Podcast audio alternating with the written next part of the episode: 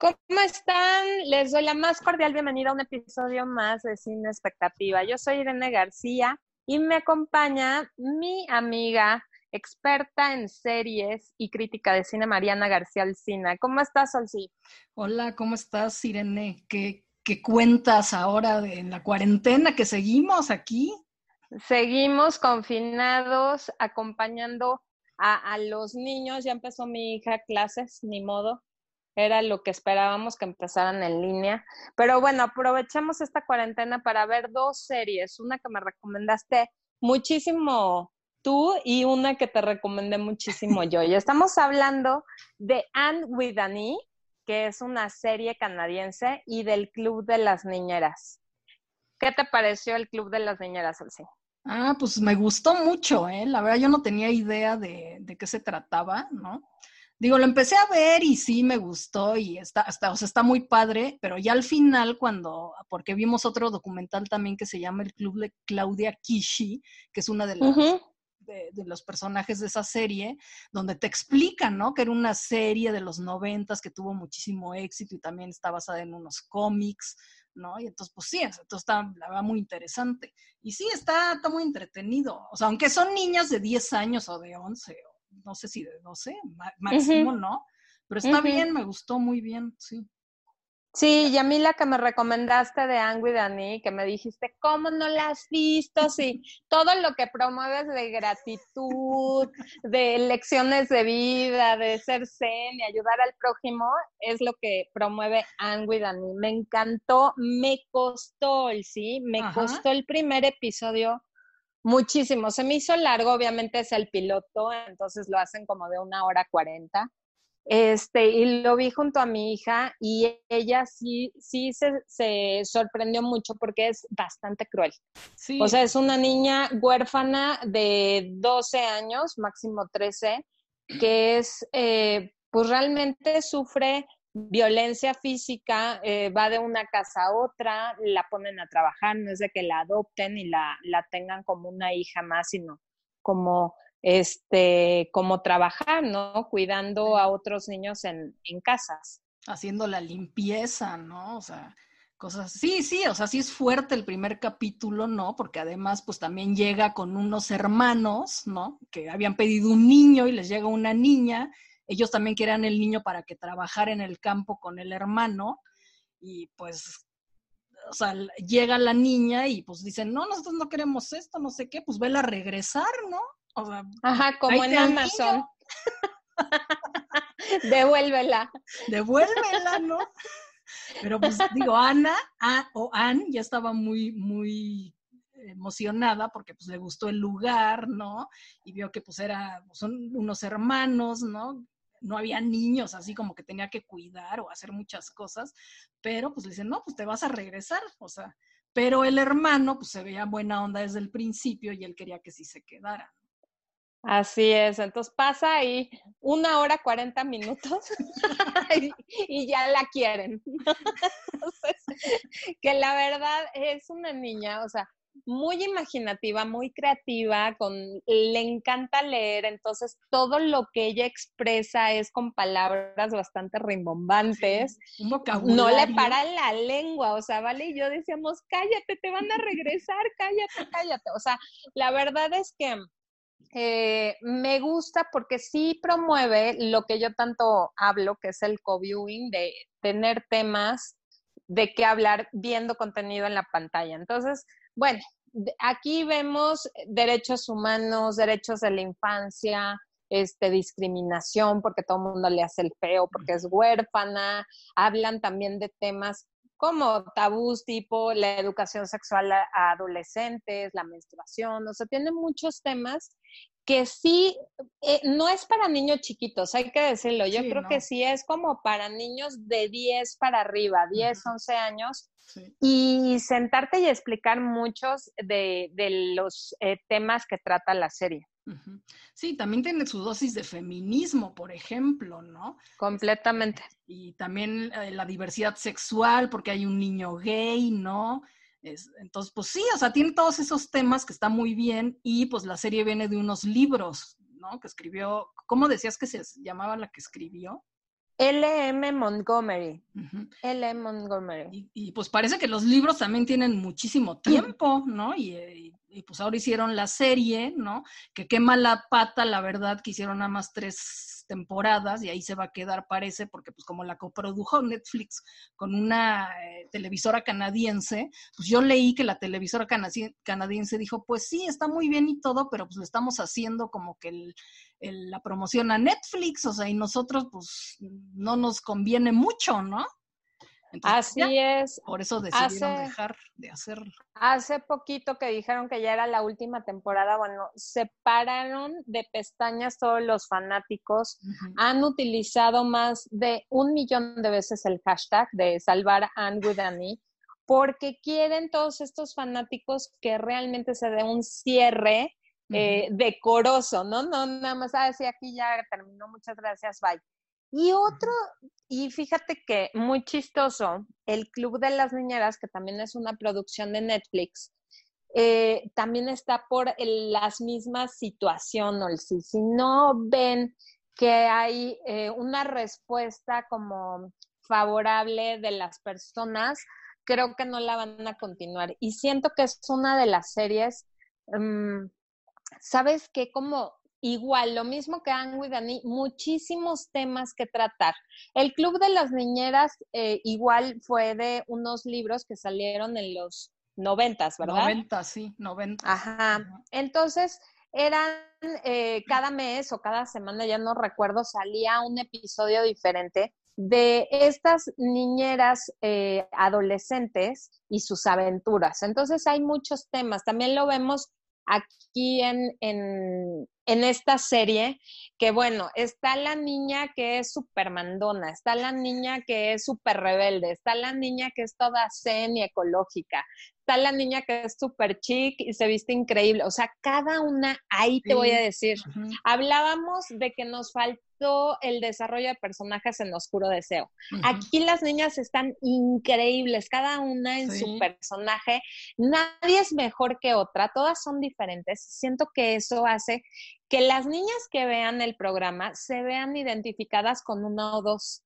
Entonces, eh, yo sentía, sentía, vale, que le daba una flojera terrible ver la serie pero me veía que yo continuaba con la serie. Me dice, bueno, a ver, hoy le vamos a dar chance a tu serie, mamá. Entonces, la senté conmigo y bueno, no les, eh, no, nos tardamos día y medio en vernos los 10 capítulos. Son capítulos muy cortitos. Angui y Dani, cada capítulo es de 40 minutos pero estos son de 20, 25 minutos a lo mucho, se va rapidísimo, está muy ligerita, tiene muchísimos temas.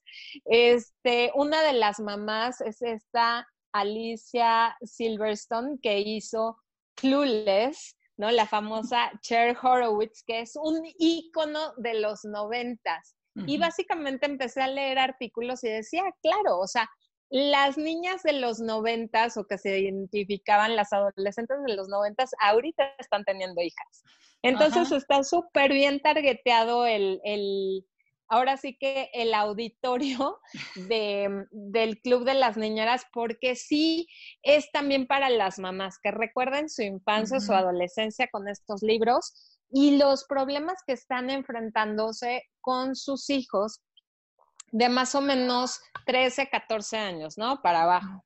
Entonces, a mí me encantó, de verdad que se los recomiendo muchísimo, porque no sé, Olsi, digo, tú tienes una sobrina, hay muy pocos programas que son para eh, esas edades, de 11 a 14 años.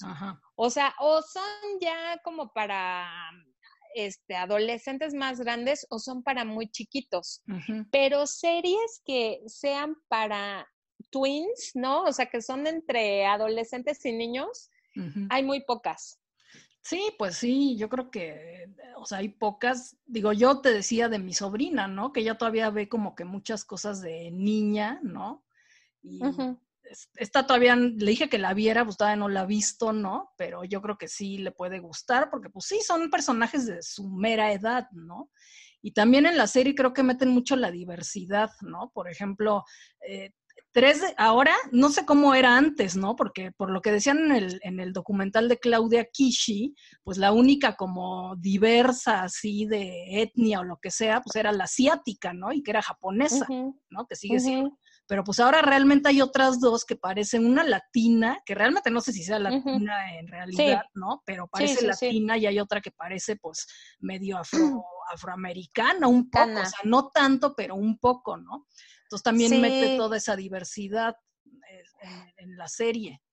Sí, la latina se llama Xochitl Gómez y la cambiaron porque en los libros originales era una niña blanca normal, este, americana, y ahora sí le quisieron dar como esta niña que viene de California, que aparte tiene un papá homosexual ah, casado con otra, no, se divorcian los papás, gran escándalo, ¿no? Y el papá se casa con otro hombre. Entonces, meten muchísimo tema de inclusión. A mí lo que me gusta es que cada capítulo resuelven un problema. O sea, el, el enseñarle eso a los niños y a los adolescentes que tienen que resolver problemas, se me hace Mira, ya, ya, solo con eso, ya la serie ya, eh, para mí es la favorita, ¿no? Son niñas emprendedoras porque inician un negocio de cuidar niños, pero son bastante responsables. O sea, hay un capítulo donde una de ellas tiene una enfermedad que es diabetes. Entonces, ella, este, una mamá no le parece porque qué peligro tener una niña enferma que cuida a otro de sus hijos. Y entonces ellas hacen una junta, o sea, se me hizo padrísimo.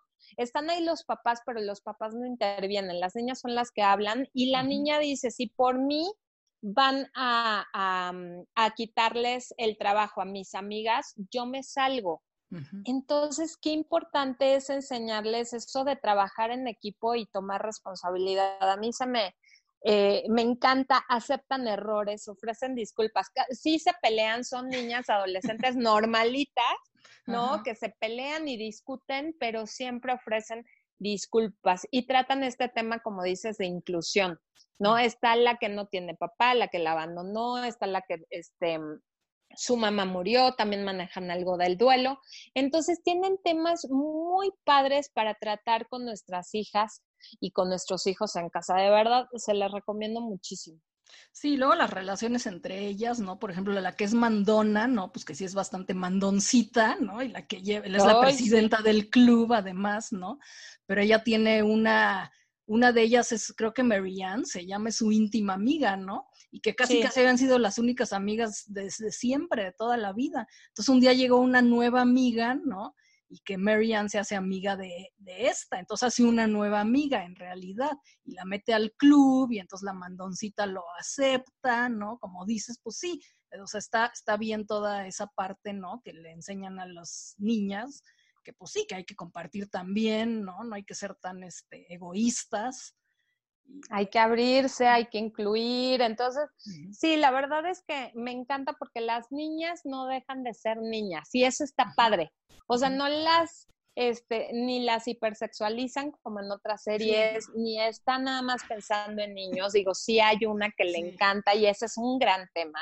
¿no? Porque sucede, pero tiene su lección. O sea, siempre hay una consecuencia en, en, en, cada uno de los capítulos. La verdad es que vale muchísimo la pena y si les gustan hay que empezar a hacer campañas, salvo en el Club de las Niñeras, para que hagan otra temporada Netflix, porque desgraciadamente pues les dan muchísimos, este, ahora sí que Netflix está apoyando muchos dramas y muchas cosas de adolescentes mayores, mucho sexo como oscuro deseo y demás, eso le dan muchísimo peso y estas series que valen realmente la pena, que tienen buen contenido, como que dicen hay que flojera porque es para chavitos.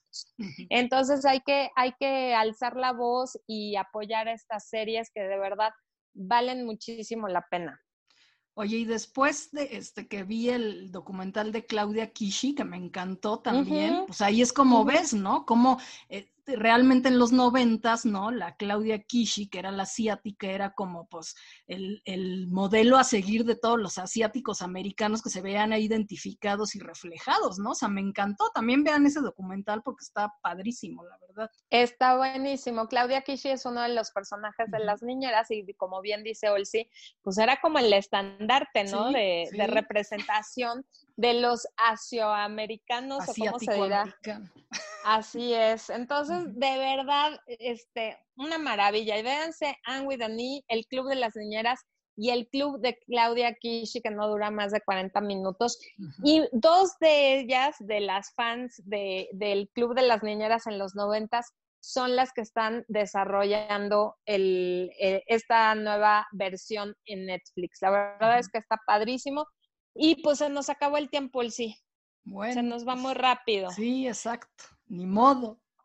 Ni modo. Pero síganos en redes sociales. Yo soy Momichic1 en Twitter e Instagram, Momichic en Facebook. ¿Y a ti, Olsi? A mí en Olsina MX en Twitter, Olsina en Instagram y en Facebook, creo que nunca lo había dicho, soy la Quimera Bayolsina. Por si Bayolsina, ahí aceptamos todo tipo de comentarios, recomendaciones qué quieren escuchar, qué quieren que veamos. Y pues bueno, nos escuchamos en el próximo episodio de Cine Expectativa. Gracias. Bye.